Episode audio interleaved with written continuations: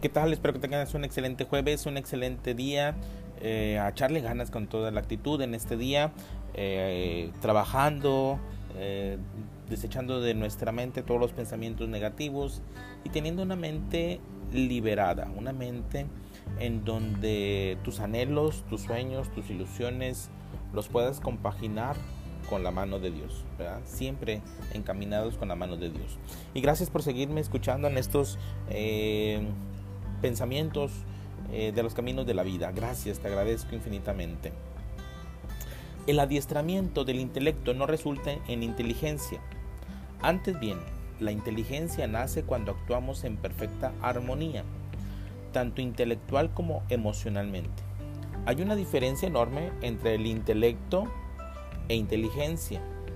El intelecto no es sino pensamiento funcionando independientemente de la, de la emoción. Cuando el intelecto, prescindiendo de la emoción, es adiestrado en cualquier dirección determinada, uno puede poseer un gran intelecto, pero carece de inteligencia, porque en la inteligencia hay una capacidad inherente tanto de sentir como de razonar. En la inteligencia, ambas capacidades están igualmente presentes de manera intensa y armoniosa.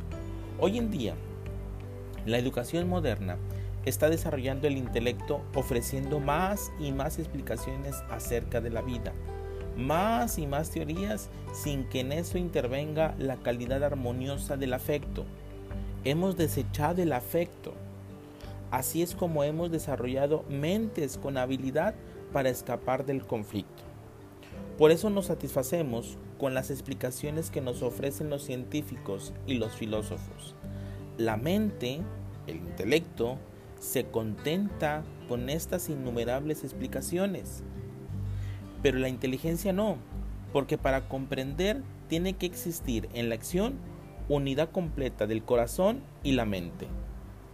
Cuando nosotros decimos es que se ama con el corazón, pero no puedo manipular la mente, o amo con la mente, pero no puedo manipular el corazón esto va en una unidad, corazón y mente.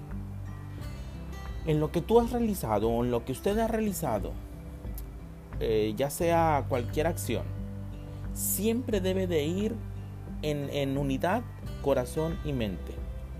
La pregunta que debemos hacernos el día de hoy es, todo lo que realizas, todo aquello que has realizado, has compaginado corazón y mente?